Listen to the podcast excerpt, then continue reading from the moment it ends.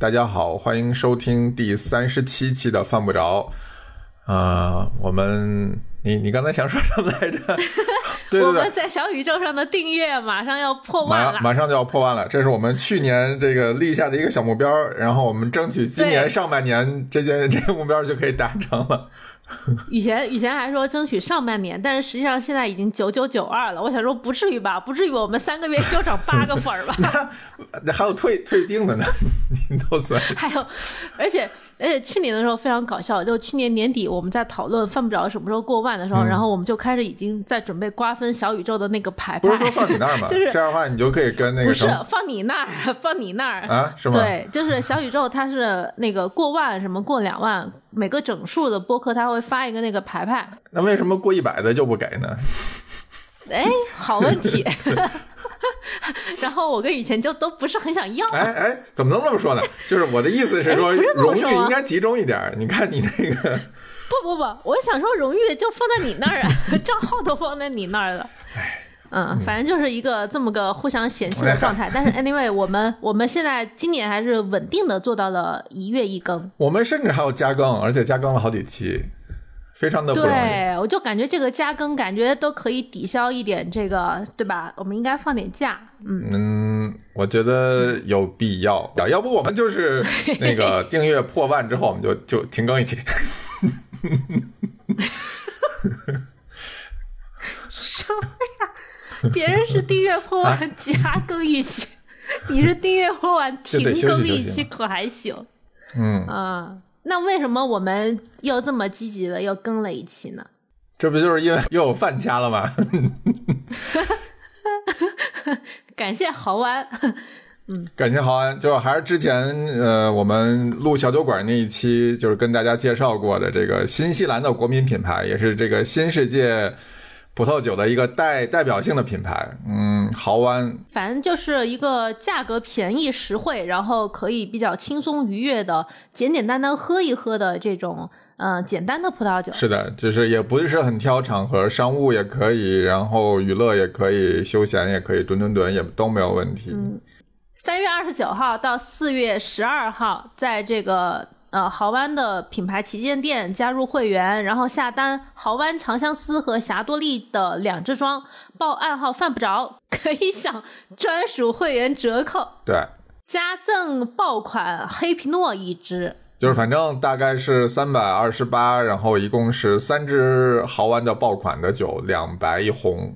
嗯对，差不多就是一百来块钱一支。嗯，然后具体活动可以在淘宝的 APP 上搜“豪湾相思酒”就可以了。嗯，嗯，行，反正这些这些信息我们都会写在评论区是的而且今天还会有这个抽奖的环节。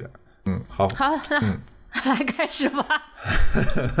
然后呢，这一期的内容呢，还是跟这个陈老师去潮汕有关。你你去了一趟潮汕，你真的是能出能出一个月的，太高产了。我想想啊，我是三月第二周吧，好像，嗯，三月七号，反正是第二周去的潮汕，然后回来这个半个月过去了，嗯。我做家宴也是试着这个 在那边学的一些新菜，除此以外也跟了一期，然后公众号也跟了一期然后犯不着也跟了一期，我觉得特别好。嗯。我觉得以后你每个月出去一趟，然后这一趟出去呢，然后所有的 内容就都齐了。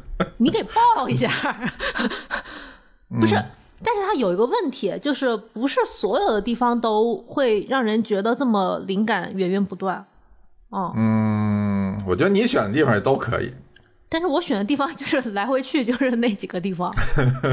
嗯，但但我其实还挺好奇的，你你作为一个身处北京的湖南人，对吧？啊，每年去潮汕的次数，基本上已经快跟你回家的次数差不多了。我觉得甚至比你回家的次数都多。这这个我妈听到了可能会有一点，所以这就快赶上了，快赶上，还没有超过。嗯就是，然后你每次去呢，基本上还都能吃出花来，就是每次去跟每次去那个去的地方还都不大一样。嗯其实就像你自己说的，你已经是一个精精神潮汕人了，然后，然后你这么多年去潮汕刷店的这个状态，我我一我一直在观察，然后然后也感觉到有一些你一直在观察，但是就是不跟我去。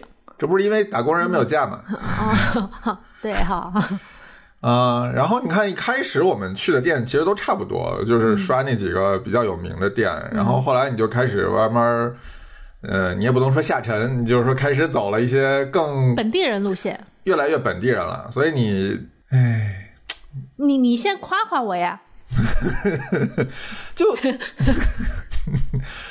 怎么说，就是你的 range 越来越广了，嗯。你你你你路上吗？你你现在路上了吗？你夸我的这个话，嗯，好，你路路你继上续。就是就是你你现在 range 越来越广了，然后我发现你，呃，你这个你这个路径其实特别好，就是一开始然后是怎么样，但是你你知道很多人他就是翻来覆去只去那几家，嗯，那个状态其实就没什么意思，就是你你只会就是年年就吃同样的东西，但你那个状态就是你每次去都能发现一些新东西，然后你会更专注于某某几种品类，就比如说你这次去看见了牛肉，然后你下次可能就是对牛肉就会就会更专业一点，然后包括调料也是，包括食材也是，然后你就你基本上从这种大而全的店开始往一些专门店的这个品类的垂直领域开始深耕啊。哎，咱们这互联网词导的，哎，可以了，有有有一分来钟了，这一段差不多，我觉得 可以，可以，可以，再再过了。所以就是，我觉得这可能也是因为你去的是潮汕，就是它确实有这么多东西值得挖掘。那我觉得你你要不也聊聊你为什么这么喜欢潮汕？作为一个湖南人，一个自身处北京的湖南人啊，嗯，就是就是潮汕，我觉得很特别的一点就是它每一个品类，嗯就是从菜到小吃到嗯到那种甜汤，就是他们叫甜汤，就是你可以理解为甜品，或者是那种就是果类的那种比较文化类的东西，它每一样都很精。嗯嗯，而且它的菜它又分很多类，就是它自己的专有的品类。我觉得潮汕有些人把它叫做就是嗯我我没有冒犯的意思啊，有些人说它是中国的日料，我觉得是哦有点那种很有、很有意思的一个对应的嗯关系，因为。因为我们说日料，其实它也是一个很大的范畴，你可能有天妇罗，有这个荞麦面，有寿司什么的。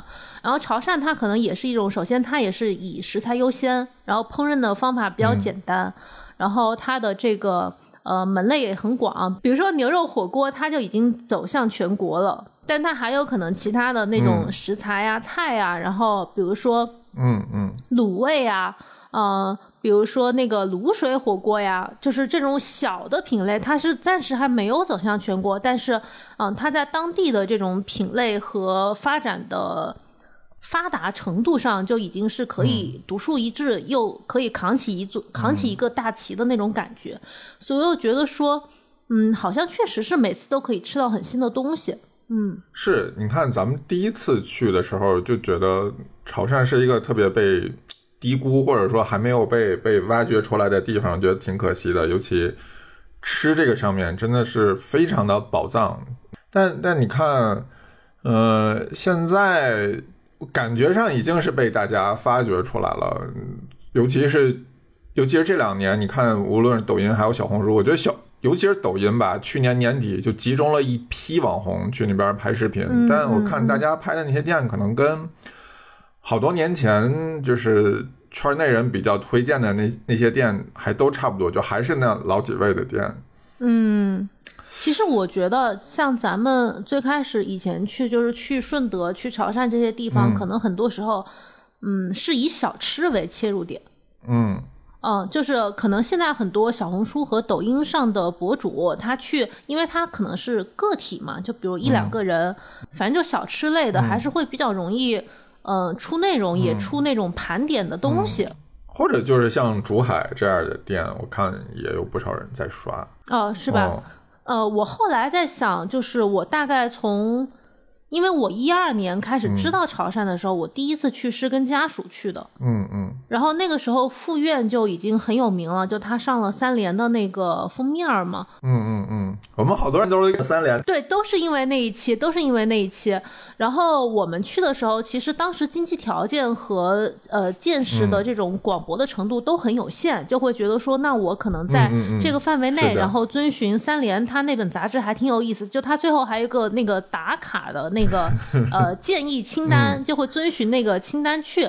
现在可能很多人去看博主的攻略，也是就是遵循他的一个清单去的。嗯，然后这是我觉得我自己在呃尝试潮汕美食的第一个阶段。嗯，是的。然后，然后第二个阶段就是当你知道像林自然大师，然后张新明老师，呃，包括后期稍微晚一点点，就是把潮汕 fine dining 发展到北京、上海的，包括像蔡浩，对，呃，杜建清这些就是名厨和名店，就是认识这一波人之后，我的第二个阶段，我是觉得我好像是从潮菜的 fine dining 那个角度去切入的，嗯。就是因为这个阶段是往潮汕跑没有那么频繁，但是你可以在北京跟上海吃到一些就是做的很精致化的一些潮菜，而且他们甚至有一个专门的名词叫做精细化现代潮菜。就是这个阶段，我觉得我对潮汕的一些高端的食材有了一些比较好的认知吧，比如说像响螺啊，嗯，然后那个花椒类的，然后还有鹅、鹅、鹅头、西施蛇这些东西，嗯。然后后来到了第三个阶段，就是自己再往潮汕跑的时候，嗯，我其实也在潮汕刷了一些就是 fine dining 的名店嘛，包括竹海，包括潮林府。潮林府其实也是很林自然派系的那个做法啊，就且不管他厨子是哪儿来的，对啊，但是反正做法是那一系的。因为当时的想法就是，呃，你在北京、上海可能要花呃一两千。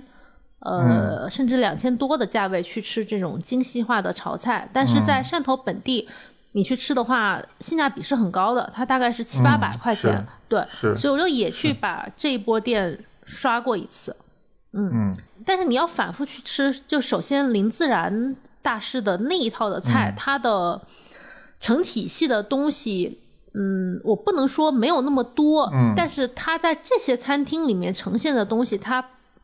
替换的菜式，嗯，确实没有那么多，嗯，就是说它味型相对于就比较固定，对，它会变换食材，但是东西你吃到嘴里味道其实。它要么豆酱居青蟹，要么豆酱居一个就是什么别的螃蟹，这个就特别像像日料，就是我的料理形式是一样的，然后不定期的更换食材，对对对，反正它来回去就是这些东西，然后你就觉得说你也不可能反复每次都吃这些吧，而且。而且潮汕本地的 fine dining 有个巨大的问题，就是服务真的 就跟就跟北京、上海差的天差地别，就是很很大排档也不像，但是呢，它很家庭，就是就是就是那些阿姨们就是特别不见外。对对对，反正就就觉得跟 fine dining 的餐厅的定位非常的脱离。嗯嗯，就你在广州那那一个地带吃东西，好像总有这种感觉，就是无论是尤其是那种呃高高档的酒楼也好，或者你就是说 fine dining 的餐厅也好，就是他很多服务人员都是很上岁数的这种阿姨。对。然后阿姨招待的那个劲儿呢，就特别像就朋友来家里吃饭，就他也不拿你当外人，然后他就会就很很随意的跟你说说这个来一点，那个来一点，这个做一做，那个做一做。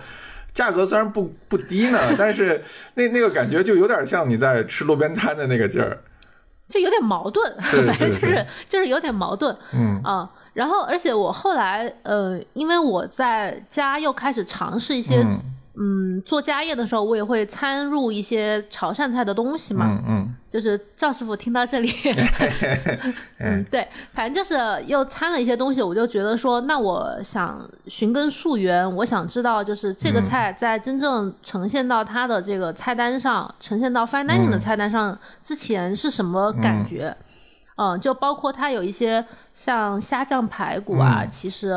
是很寻常、很家常的菜式，但是可能 fine dining 餐厅给你呈现的是那种，就是很精美的，但是你就想知道它原来是什么样子。嗯，包括像豆酱焗一些东西也也是，嗯，对对对对对，豆酱焗一些鱼啊，或者是就是煮鱼或者蒸鱼，你就会呃。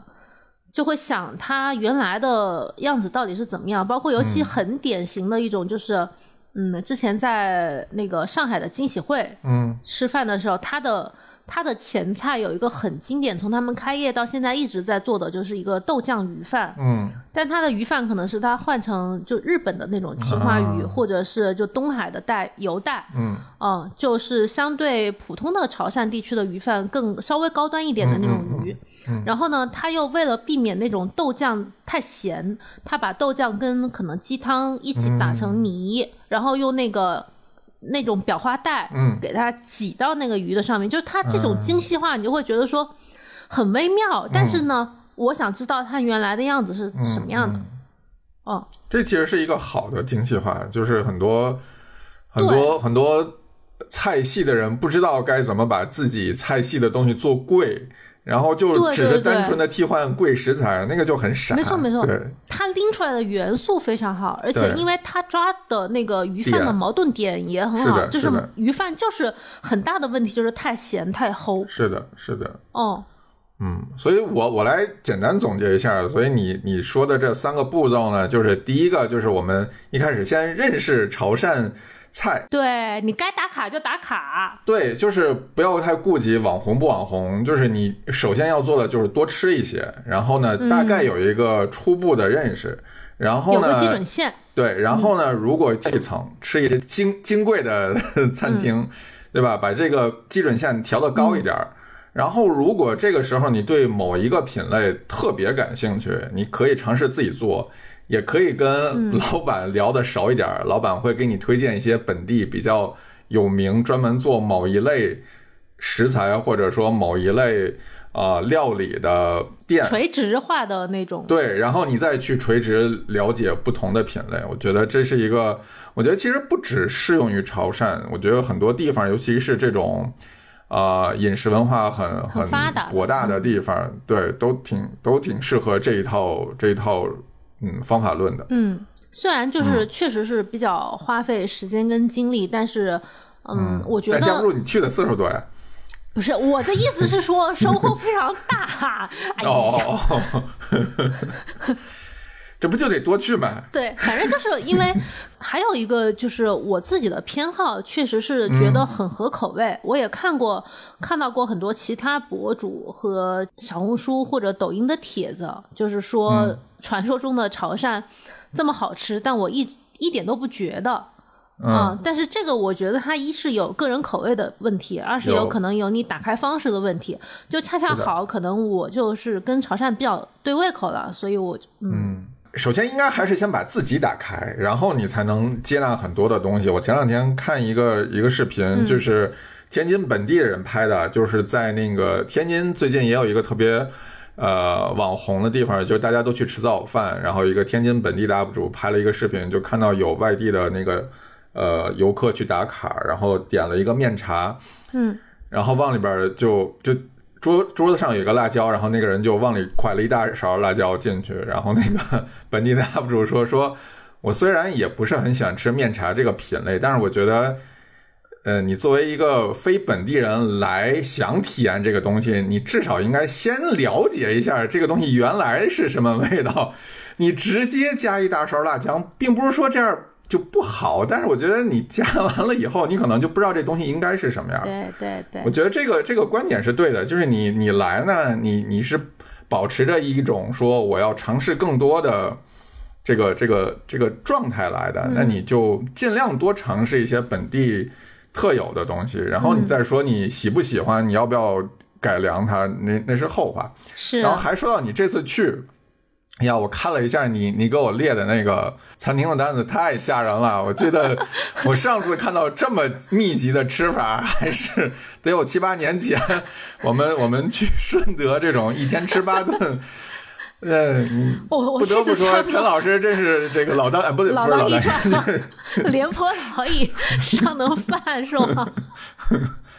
能饭能饭能饭。不是，我这次有一个特殊的情况，就是、嗯首先我不是一个人去的，我带嗯。带了大概呃包括我妈妈，然后还有两个做餐饮的朋友，对我妈也去，我妈也挺喜欢吃潮汕菜的。然后呢，还带了两个做餐饮的朋友，就做餐饮的，你知道，其实他们采风起来比我们还要疯，你知道哦，吗？特别疯，特别疯。嗯，他一顿饭他就要吃那么多，然后他在这家餐厅，他如果觉得很好吃，他就恨不得就是让老板把他会的全部马上拿出嗯来，马上立刻，他根本不管胃口的事情，而且他们、他们并不浪费，他确实可以一直都吃了啊。然后因为我我有我到后面第三天的时候，我就说今天早饭你们自己去，我给你开几个地址，你吃这几家，你你你们俩自己去，你让我让我歇一顿缓一顿，但是他们就是属于可以一直吃。他他不浪费东西，他就是吃完一顿再吃一顿，他好像也能吃。就这个，这是一个很特殊的情况。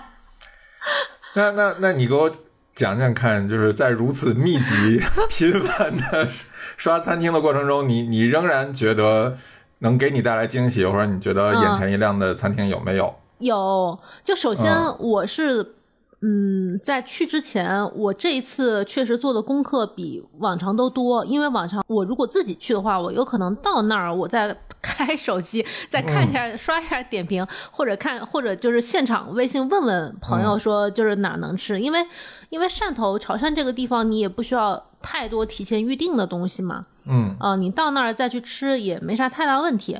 但这一次因为是带了朋友，我就很怕说，呃，他们平时出去采风的时间没有那么多，如果我安排的不太好，嗯，安排的不够满，我就觉得那就有点可惜。是。然后呢，我又同时考虑到这么几个因素，首先他们以前没有接触过潮汕菜。嗯所以我我就想把几个嗯品类里面比较有代表性的，就每种拎一个出来。然后呢，我又考虑说，因为他们是做餐饮的，他可能就会觉得有些东西吃完之后，他希望是对自己的餐厅有参考价值的嗯哦。所以像肠粉，我就完全摒弃掉了，就是这种小吃，那那那你用不上啊，是吧？是对，就是这种就完全没有浪费时间在这些小吃上。然后像鱼饭，嗯之类的，我就说那这个是是这个做法，你看看，或者你回头你留个微信，你回头让他快递都可以，但是没有必要在这里浪费胃口。是，嗯，就是是一个很理智的一个攻略。嗯嗯。那你有吃到哪些你觉得特别好的餐厅吗？呃，有几家是以前吃过，这次仍然觉得很惊喜的。然后有几家是第一次吃的。然后我先说两家这次第一次吃的餐厅，有一个叫做欧厅老系卤水火锅。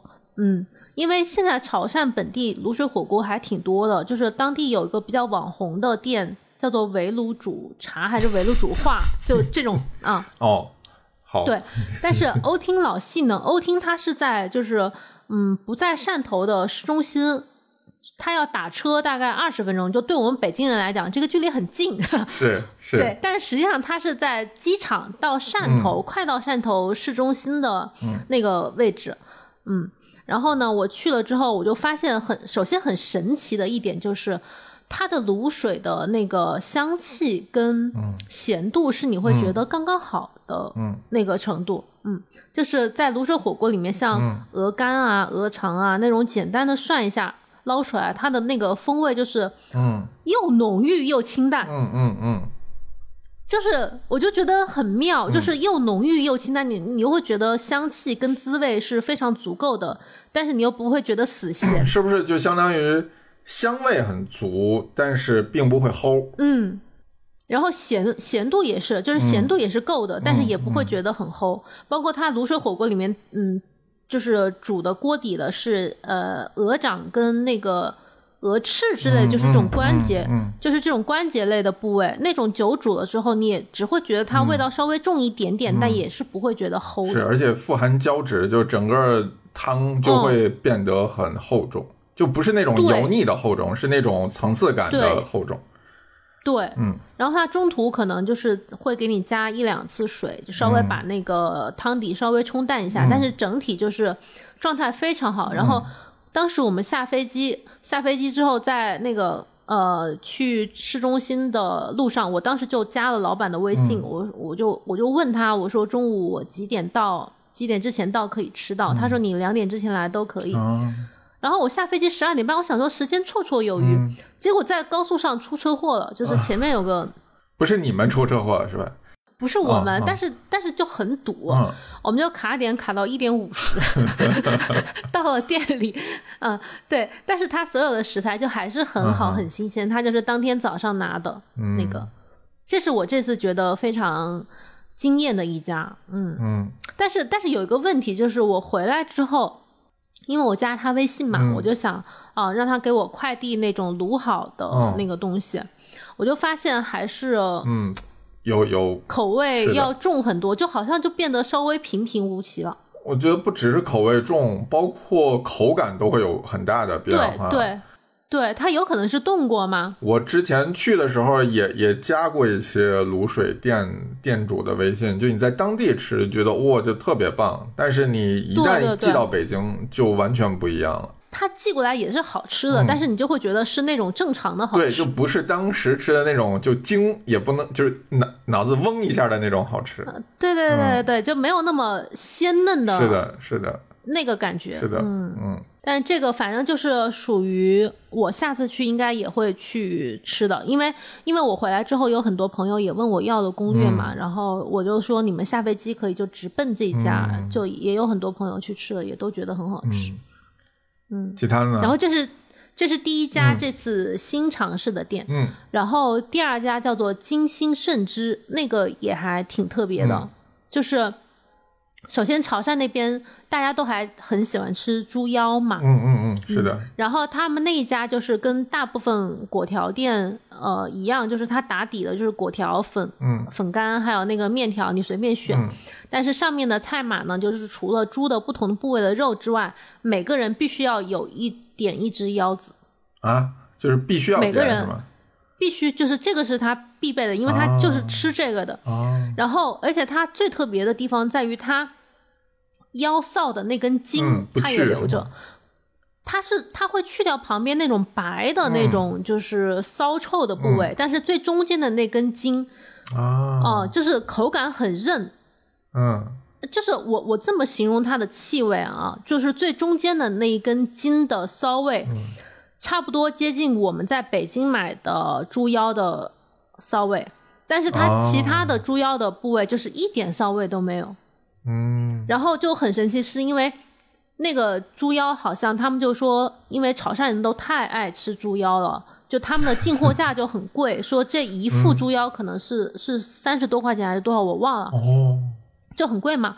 然后跟我一起去的老板马上那个那个那个生意经就开动了，啊他就说我可以把北京的猪腰运过来卖给你们。嗯，人家不要，然后他说不行，你们的你们的那个猪腰不行，就是你们从嗯养殖阶段，就好像是它阉割的时间是有区别的，就是潮汕那边可能它从小就给它阉掉了。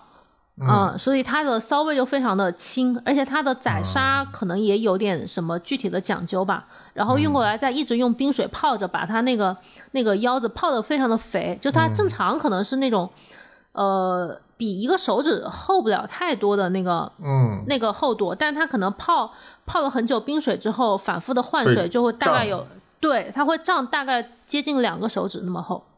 哦，嗯。那应该也不只是水，估计里边还有加了盐之类的东西。我也搞不太清楚，但是吃起来是没有那种碱啊或者药的那种味道，啊、嗯就是很脆口的。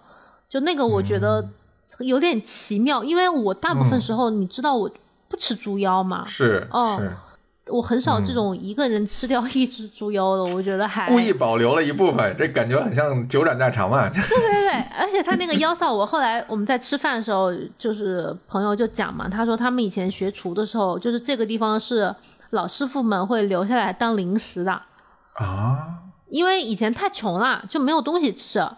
然后就会在后厨里面找边角料的东西吃，就就把这个炸一下，然后就就嘎嘣脆就嚼，这口味有点重哦。哦，难以想象是不是？但是他说他们当时就是他们也认可这个东西能吃，但是现在就是条件好了之后，确实没有人吃它，而且、嗯而且就是北京或者其他地方的猪腰的处理方法，那个方法都要去，对那个还是很骚的。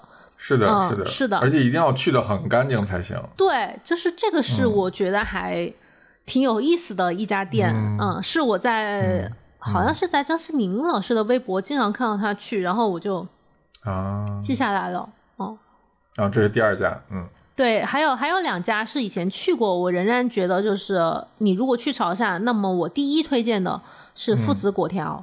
嗯，嗯，父子果条就是，那个现点现切肉的那个，对对对对对，因为嗯、潮汕地区其实果条还是挺多的嘛，而且他们的肉普遍都很好。我觉得主要的区别就是它的呃肉的处理的精细程度跟它是否现点现切。嗯嗯嗯这个精细程度，我这么描述，不知道就是有没有朋友见过啊？他来拿来切那个切肉的刀，不是我们用的那种中片刀或者是嗯直的刀，它是把那个刀的两边，它是把那个刀的两侧的那个角全部磨掉了，它磨成了一个哦弧形的刀，就像是个半月牙儿一样，半月牙儿。对，然后他去切那个，像斧子一样，是吧？是，的，是的，是的，嗯比斧子可能还没有两边那个尖尖。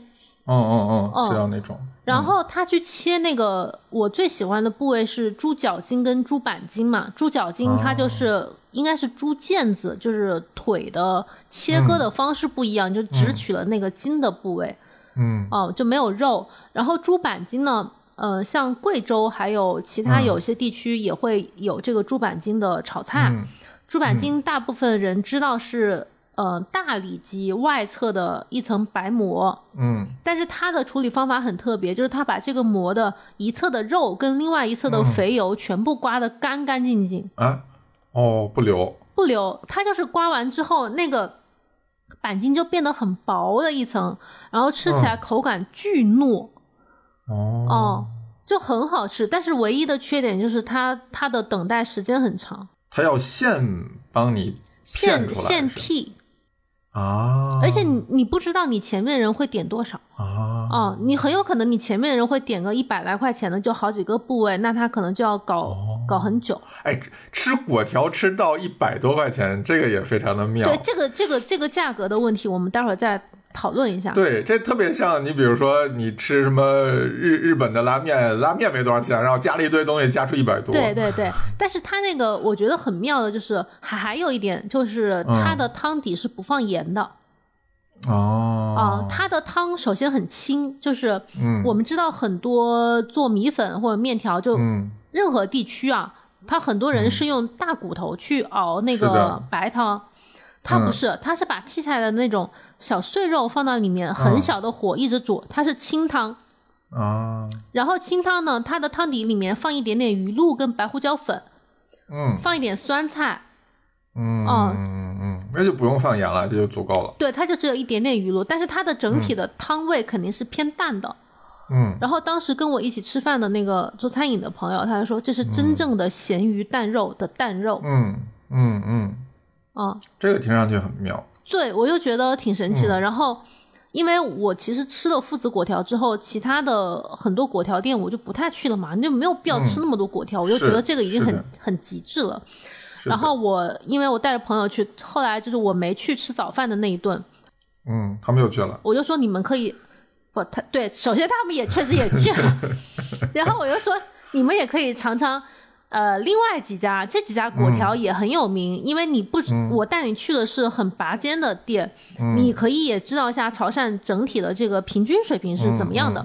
然后他们就去了，呃，就是正常的那种也很好吃的果条店，也很好吃的果条店，它就是那种什么海鲜呐、然后猪肉的各种切割的部位也有，但是他们就说普通的果条店，它的肉很多是提前切好的，是，或者提前剔出来的，他说就有点发干。嗯嗯，是的我。就特别，我我这次非常明确的就理解到了这一点，就是你现现做，就那种甜脆感是很微妙的。是的，是的哦，就是这是我觉得潮汕最、嗯就是汕头最不容错过的一家店，而且你说白了，它它的那个部位都是所有潮汕的餐厅都很抢手的部位。就你不管是板筋，不管是猪腰，还是这种，因为潮汕人本来就很喜欢吃内脏和这种边边角角的东西，嗯，对，所以它本身就不会很便宜。我有朋友曾经吃到一百八，我都不知道他怎么吃的。就那还那还要果条嘛？你就直接要，这没有必要要果条吧？后来我们回来那一天，然后那俩那俩做就是做餐饮的朋友，又跑到那儿去吃了一碗。他说我这次就全部要的纯肉，就所有的每个肉部位来一点，啊，就这样的。就是我觉得这家是真的，而且你你你你顶天了，你两百块。一百多就其实已经很够了，一百多就已经能吃到，就是每个部位的肉你可以选，你要中份还是小份还是大份，对吧？你如果你如果只要小份，每个部位长一点点，你无非就等的时间长一点。你一百多块钱吃一个这种能到天花板的东西，到天花板的品类，全住院了，感觉就。对啊，那多值啊！就是我是觉得这是真的是很值得的一家店，但是但是唯一的问题就是真的等的时间太久了，四十分钟往上走。啊，从点单到你吃到是吗？对，就很有可能要一个小时。如果你前面的客人点的多或者排的多啊，嗯哼，排队厉害吗？嗯，没有区别。你你前面排三四个，他也很慢，他就是那种慢工出细活的。这是我唯一可以啊，那可以，那那确实没有办法。我已经我已经这么大年纪了，我现在愿意排队的店很少了。是 是。对，就是这个真的是很值得排队。我很少讲这种话的。是的，是的，嗯，对，所以这家是我这次仍然觉得哇，每次去都是都都都很想吃的一家店。对，这是第三家，嗯，然后最后一家是呃，我前阵子在公众号有发的那一家嘛，就是不夜粥海鲜大排档。嗯嗯。就他之前是一家大排档，但是后来因为种种原因，一个是可能据说是高铁要过他们那儿，然后第二个原因据说是房东跟他们有一点点这种就是误会也不争执，反正什么什么东西，然后他们就从那个地方撤出来了。就以前大排档汕头大排档大部分就跟大家看到的附院摆出来的那种阵势是一样的，就什么东西都摆出来，然后你要点选，然后要对对对，你就明档点菜嘛。然后点什么我就我就给你现做什么，然后呢，他现在没有这个大排档了，他就到了一个酒店的那个高层的厨房，就只能做宴席，嗯，所以就是缺点就是，呃，你没有办法马上加菜，因为他你你提前点好，他就只备那些料，哦，对，但是优点就是它的精细度又更高了，哦，嗯，那个精细度我觉得很妙，就是。你觉得大排档好吃，有时候是觉得它货气很足，但当当它货气又足，又能把一些很调味或者什么东西火候做的很准的时候，你会觉得哇，太好吃了。那就很难得，那就很难得。对，登堂入室就是不一样。是的，而且我我很喜欢他，就是他不藏私，就你问他什么这个菜的 tips 或者是哦。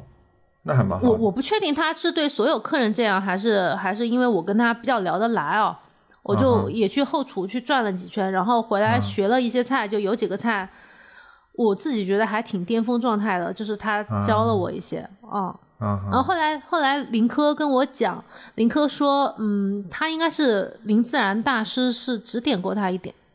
啊。嗯。反正我觉得是那种。因缘际会又很努力的一个主厨，嗯嗯，蛮好。就是这是这次我觉得强烈推荐的，嗯，那有踩坑的，那有踩坑的吗？踩坑的也有，踩坑的也是我，我喜欢听踩坑的，嗯，踩坑的我也曾经寄予厚望啊，是吗？就是我我很搞笑，是去年呃三月份，我不是也去了一次汕头嘛。嗯，然后去年回来之后，就整个从四五月开始，一直到下半年，大家都知道是什么状态，就几乎你就很难出门。然后我就一直看那个私房菜，经常在朋友圈发，我就想说，哇塞，我下次一定要去试一下。嗯，因为我现在判断餐厅靠不靠谱，已经几乎不太离谱了，就是我的判断力是比较准确的。嗯，就我看他摆盘是怎么样，看他火候是怎么样，我一般是不会再搞错了，你知道吗？因为尤其是当我学会做一些潮汕菜的那种基础的菜式之后，嗯，你就知道这个菜的火候应该是怎么样的。但是我没有想到这次翻车翻成这样。嗯，还是没有吸吸取佛山的教训，是吧？哎，不要内部梗，不要内部梗。嗯，但我我我给你举例，你可以体会到我为什么会。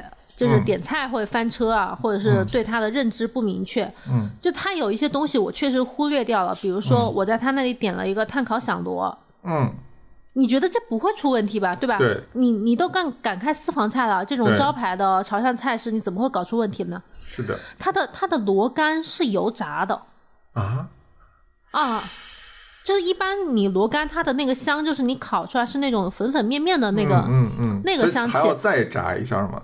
对，它要再炸一下，我就觉得就烤过之后还要再炸一下。是的，是的，呃我我就我就觉得说，我为什么要在这吃一个像猪油渣的东西嗯，啊？那不就散了吗？它它也不散，但是就觉得很离谱。嗯哼，但是我能理解说，这可能是他个人的一个理解，就是嗯。他觉得这样就是把它的香度提得更高，嗯，可能更有特点啊。嗯哼，就是。我我们不价值个人的那个判断，嗯。我我我觉得我也可以接受，虽然我不喜欢吃，嗯嗯。但它的鱼没有蒸熟，啊，就是它最靠骨头的那个部分是是粘骨头的，哦，那就是单纯的技术问题了，他可能想把握那个最精准的火候。但还差了一点点。对，哎，但我、啊但我忘了，我是不是之前听梁文道讲过？他说在香港吃鱼好像就是要稍微有一点黏骨不头。，你那个有一点点黏，跟稍微就是有点扯不开的黏啊是、是两种哦，啊、就是他是就是全桌人都觉得确实是没有熟的那个，就是他会、啊它会在上面有一小块肉是是扯不下来，啊，就不是那种微妙哦的质粘粘质感，嗯嗯，然后这是我觉得很离谱的一个，然后还有一个很离谱的就是。潮汕地区有一个菜是上汤灼腰花，嗯上汤灼灼腰片，嗯也是那种就是猪腰泡过冰水之后泡的肥肥胖胖的，然后去用汤去白灼它，嗯就是很脆口，嗯也也不打花刀，也不什么东西，然后上桌之后蘸虾酱之类的东西吃。嗯我在好几家就是高端的潮汕的 fine dining 餐厅都吃过，嗯然后那天那个那个腰花一咬下去，我就吐了，啊就很骚。啊然后它里面血水都没有出干净，我就那个我就我就吐了，我就一口都没有吃下去。后来他过来跟我说，他又说我们潮汕地区就是，呃，猪腰是不能穿的太熟的，太熟了就硬了。嗯我说这个跟熟不熟不是一回事儿，就是它血水没出干净，它是很骚的。嗯，我本来就是对腰花也有点是不是特别那个，然后他说他又跟我争，他说我们嗯吃的就是这样子啊，我就开始我就有点冒火了，你知道吗？我就说我在哪几家吃过不是这样的，他就不说话了。嗯，还不认，对啊，我就觉得说这个真的是水平问题，我哪怕在金星盛之吃的那个果条的腰花都都没有这么离谱啊。然后这个也是我觉得挺挺出问题的一个菜，然后还有像一个豆酱焗鸡，豆酱焗鸡是一个、也是很传统的潮汕菜这个很难出错吧？它焗的是鸽子，啊，鸽子我觉得也可以，鸽子可以，但你想不到它出问题的是什么？它先低温慢煮了之后再焗，啊，那就没必要焗了呀。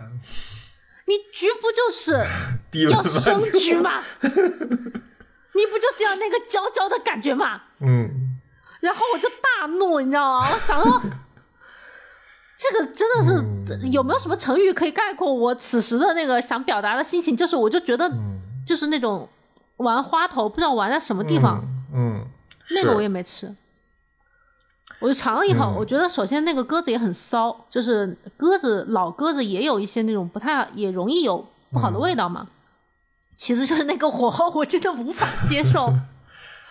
这这家 chef 是是就是科班或者专业出身吗？他是科班的，他是科班出身的，然后他后来就是自己跟他跟他弟弟还有他妈妈一起开了个私房菜嘛。哦我其实对潮汕地区的私房菜我是很认同的，我不像有些地方的私房菜，我就觉得你 嗯开成什么样做什么样都敢开私房菜，啊就比如说北京那个、哎，不是，嗯，是呃，我等一下这这趴待会儿剪掉。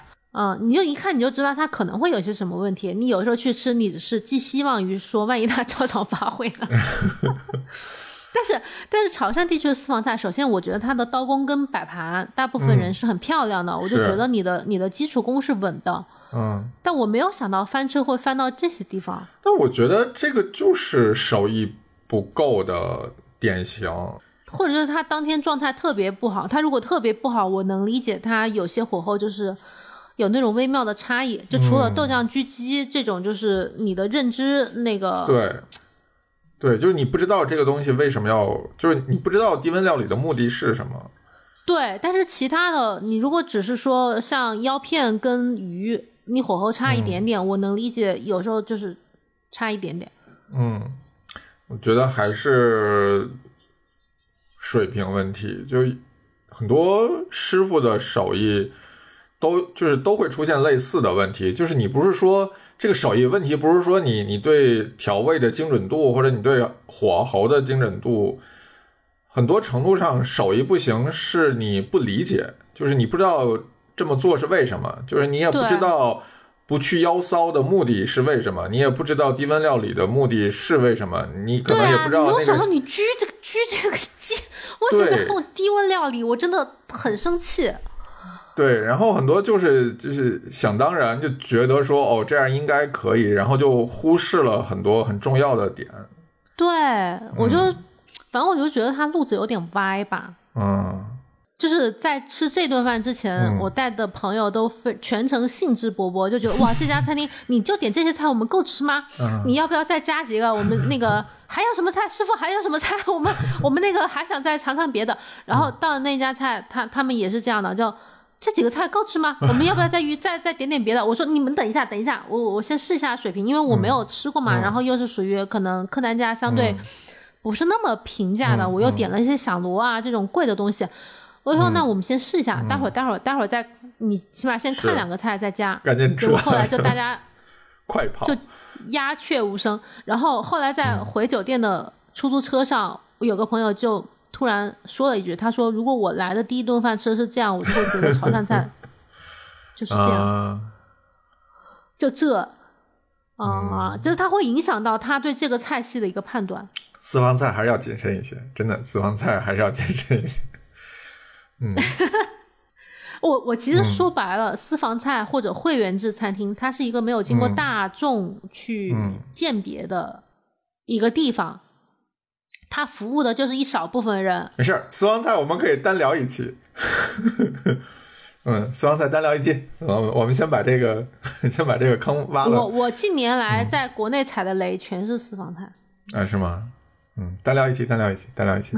然后，然后刚才有一个有一个点，然后你聊着聊着就糊弄过去了。这个，在在我们谈到价格的时候，你好像就是 不是？我不是糊弄，我是说这个待会儿放在等一下再讲。嗯，因为我其实我们如果在说，嗯，外地人眼眼里的汕头美食跟本地人眼里的汕头美食有什么区别嘛？其实我觉得价格是一个很大的，是心理上的一个影响的因素。是的。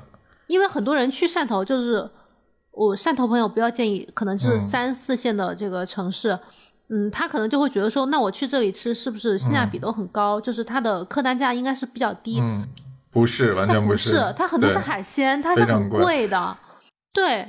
就是我，我听了你上一次那个博客里边推荐的另外一档 讲汕头的博客，对对对，就是本地人也在吐槽嘛，就是说很多人去了之后会在小红书或者点评上吐槽说觉得太贵，这就是就海鲜东西就是这么贵啊！你在哪里吃？我之前 我之前在小红书，我不记得是刷到谁去宁波还是去汕头，反正就差不多这些地方，然后。就是感慨说很贵，下面就有本地人过来 diss，就是说我们在本地只是比较新鲜，不是不贵。对呀，就是大家是不是对这些事情有什么误解？就是你去台州、宁波、汕头、呃泉州这些地方吃，对海鲜贵，这是一个非常正常的事情，因为。这么说，就是你去本地吃和你在比如说北京、上海这种地方吃，最大的区别可能是有没有和新不新鲜。对对，没错。对，很多东西是只有本地有，你那个地方没有。但你真的论价格，真的是差不太多。我们那年去舟山吃梭子蟹，那个价格跟我在北京吃梭子蟹的价格是一模一样。对，但只是你北京是海水精养的嘛。但品质是不一样的呀。对啊，品质完全不一样。而且汕头它有那种趋势，就是你一个食材，如果大家爱吃，它所有店都会抢着买。是的，所以为什么汕头的牛肉火锅，它从贵州、从很多其他地方还要弄牛肉过来，就是因为它本地已经经供不应求了。那你说其他像猪肚、猪腰嗯，这种猪板筋，很多人喜欢的部位，那它就是价格会很高啊。所以你你吃粿嗯条吃个大几十块钱，我觉得你要有这个心理准备。啊，对。作为游客嘛，就是大家应该有这种来都来了的心理准备，不能说 对啊，因为因为汕头就是去年国庆、嗯还有今年过年的时候，好像是很多人就是反正是也有投诉的一些一些情况嘛，就会觉得是不是被宰了。嗯。就跟海口、三亚、嗯嗯嗯。北海这这这这些旅游城市是一样的，嗯。但是其实就我看起来哦，你反正你吃完之后可以去菜市场逛一圈，你去看看那些食材的价格。嗯我其实感觉就是汕头本地它的食材占比是相对比较高的。嗯是的，就比如说我们在北京、上海，它食材占比百分之三十已经算很高了，但汕头你要说百分之五十以上，我觉得是不离谱的。是的，成本降低是低在比如说房租或者人工上，对对，它的房子都特别破，它所有的嗯我以上介绍的餐厅都特别破，就是它的房租成本是很低的，然后很多是一家人出动，就是在弄这个小的排档或者一个小生意，就是它人工也很低。所以它就是把成本都加在了食材上，就是性价比我觉得还是挺高的。所以就是你过去就是吃食材啊，而且好死不死，汕头还有一些那种很贵的东西，像你要是不小心点个响螺，点个鳗鱼胶，对，点个点个鹅头，鳗鱼胶两千块一斤，对啊，额头额头你动不动就一千多。对，一千多一个，那你怎么搞嘞？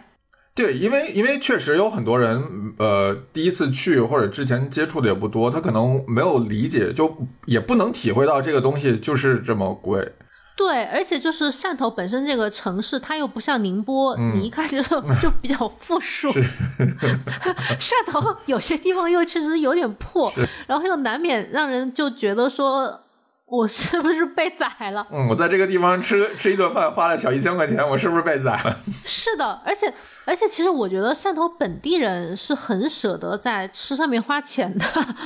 是是，我就是这个点，就是因为他们真的很舍得在很破的地方，然后卖很很豪华的食材，就是你在一个路边摊，然后就看到了什么老鼠斑、冬青斑这种东西，你就想说我就想随随便便炒一个鱼，然后跟我说这个鱼五百块钱一斤，我就呃，对，呃就是因为尤其是内陆地区，他对那些什么各种班呐、或者什么东西，他又不是很熟悉。但汕头人有一些什么东星斑，他日常就是大排档也会有，也会有菜这么做，他也没有办法。我觉得这个是一个、呃，如果是大家是首次去汕头的话，要有一个很很清晰的认知。就是你你点点之前先让你说好贵，嗯，对对对，对，问价格不丢人，而且当然也不排除说现在有这种，因为它城市越来越红，所以它是价格慢慢走高的这种情况。但是，嗯，反正就不要搞得不开心吧。是的，是的，对。但比如说大家都去选网红打卡店，当然有它的弊端，比如说人太多，或者说你觉得不够地道，但是至少它不会出现这种，比如说就是价格太大的问题啊！对欺诈的问题，因为去人太多了嘛。其实这个网红打卡店，我也想说，哦，汕头本地是一个熟人社会，就是尤其是在嗯牛肉火锅之类的这种地方，所有人都要刷脸。啊、是的，是的，是的，本地人也得刷脸。所以你如果就觉得说嗯我到哪一家牛肉火锅好吃，我跟你讲，我去的好吃，你不一定去的是好吃的。是的，是的，包括你这次去的好吃，你的小伙伴去了也不一定是好吃的。啊，所以我就为什么很多人推荐杏花无忌？我觉得杏花无忌在它的这个网嗯红程度上，能够匹配这样的平均水平的牛肉，是比八合里靠谱太多啦。嗯，巴合里真的就不要想了，尤其是外地的巴合里。是嗯所以嗯，嗯，所以我就觉得像网红店呢，如果是第一次去，去去趟趟水，尝一些网红店，如果你是有时间排队，我觉得没有太大毛是病。我觉得网红店至少有这么几个优点，一个是它能成为网红，肯定是更适应更多大多数人的口味的。嗯，就你不会太影响你你第一次去接触这个当地菜的一个一个体验，二一个就是网红店，就是因为客流量太大了，你不用刷脸，就是他对所有人其实都差不多。对对，反正他就做游客生意嘛。对对，而且他反而会很喜欢游客来，就虽然它的价格可能确实会比本地人常吃的店可能要贵一些，对对，然后本地人会嫌弃啊这家店不够正宗，或者这里那里有有问题，但它确实是游客友好的店，是的，就是嗯。网红店有网红店的优势，嗯，我觉得，嗯，如果是尤其是第一次、第二次，就是还对潮汕整个认知不是非常的，嗯，清晰的那种时候，你如果就想说，那我一定要吃最地道的东西，那我那我觉得可能这个设定是会有一点点问题。是的，就你看，像咱们一开始吃，我们也是通过一些那种网红店，可能建立一个基准线，然后你再看你对这个是不是对这个菜系比较感兴趣，嗯。你很难第一次就去到最地道的东西，你去四五次都不一定能吃到最地道的东西。你就算吃到最地道的东西，你不一定是吃得惯的。对，而且也不点的对。就你去到那儿，你知不知道该怎么点？就是这家店应该点什么，可能又是另外一套话语体系了。是的，而且就是有些游客，我我觉得，因为潮汕它的这个东西实在是太丰富了。有些东西它虽然好像看起来是又有故事又有文化，看起来也很好吃，比如说生腌和鱼饭，嗯嗯，但其实对于外地客人来讲，他是很难接受这个东西的。而且生腌确实是有这个 非常大的风险，无论是生腌也好，还是那个呃顺德鱼生也好，就这类的东西。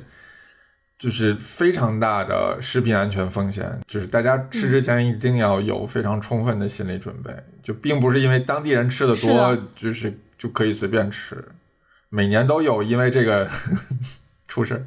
我甚至看到很多汕头本地人也说，我从小就不敢吃生腌，或者是我妈妈就一直不敢让我吃生腌。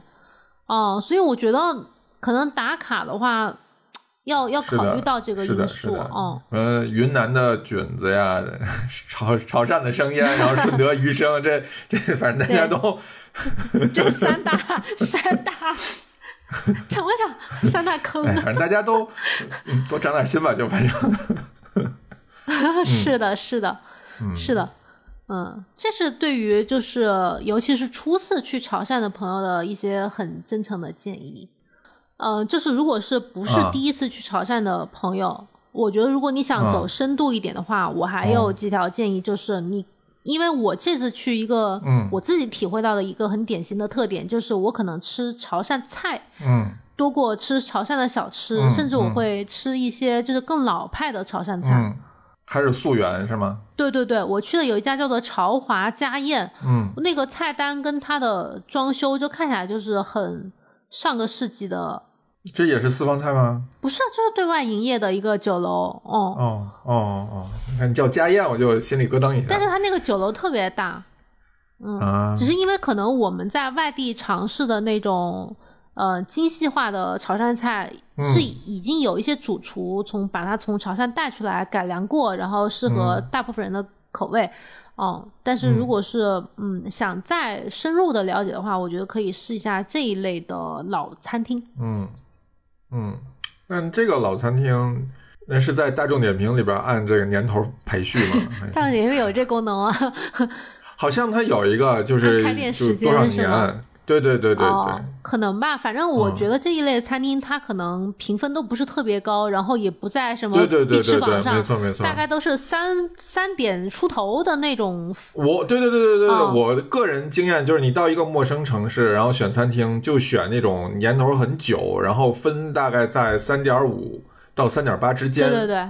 这个区间是的，我觉得就安就是好店的比例会会大很多。对，嗯嗯，反正就整体，我觉得汕头是可以是一个可以玩的很休闲的一个城市，因为它也没什么太多东西可以玩。本地人也在吐槽。对对，景点也不是很多，然后你就吃，然后不是赶到高峰期的时候打车也不贵，也不算特别的堵，然后呢没有太多地方玩，就逼着你。整个人放松下来，就大概是这么一个地方。嗯。是，然后咖啡也不错，啊，对汕头，因为我觉得汕头还有两点很有特点的，就是嗯可能一来他们本身比较注重喝茶，哦，茶也好，对对，咖啡和茶的这个地方也很多，嗯，而且本身当地的茶也很好，单丛啊什么的都挺好。是就单丛什么的。然后晚上宵夜营业时间也很晚，就是很适合夜猫子，就是就是它是有两个呃很明显的餐饮经营的时间段，一个就是特别早，就可能六点多钟到下午两点。还有一个就特别晚，就可能从下午傍晚的时候一直到凌晨，嗯嗯，到凌晨三四点的比比皆是，就你不用担心说你在哪个时间段找不到东西吃，就是这个作息时间它都可以包容到了广东就是全天二十四小时都可以吃吃喝喝，就放松，然后你穿个凉拖是吧？就是是，海风吹一吹，嗯。啊，就很好河。边海边溜达溜达也挺好。对，它现在那个海海岸线有一些那种景观，反正有小公园、可以走一走，啊，就整体是很放松的地方，嗯，放松的很像我们今天这个好湾这个酒嘛。对，就大家随便喝一喝，嗯，就是你买几瓶然后带过去啊，那倒也不必吃饭的时候也可以喝一喝，可以买了寄过去嘛，不不用带过去多麻烦。嗯，当地人也可以买一买，然后吃饭的时候喝一喝。我觉得这这几款酒，哦，配饭都还挺合适的，就是也不是很挑菜系的这种配法，嗯，很随意，嗯，反正就是主打一个随意。嗯，就是大家喝的开心，吃的开心就好。对，就是你想怎么喝怎么喝，去汕头想怎么吃怎么吃，就是这么个感觉。是的，那我们这一期，那我们这一期就聊到这儿。哇，我们九九九四了，我们马上快过万了。哎呀，好，哦，好，好，争取争取争取发完以后，这这啊，难道这礼拜就要破万了？嗯，对，那就这样吧，我们破万就停更一期，就这样。哎，好嘞，谢谢大家，拜拜。拜拜拜拜。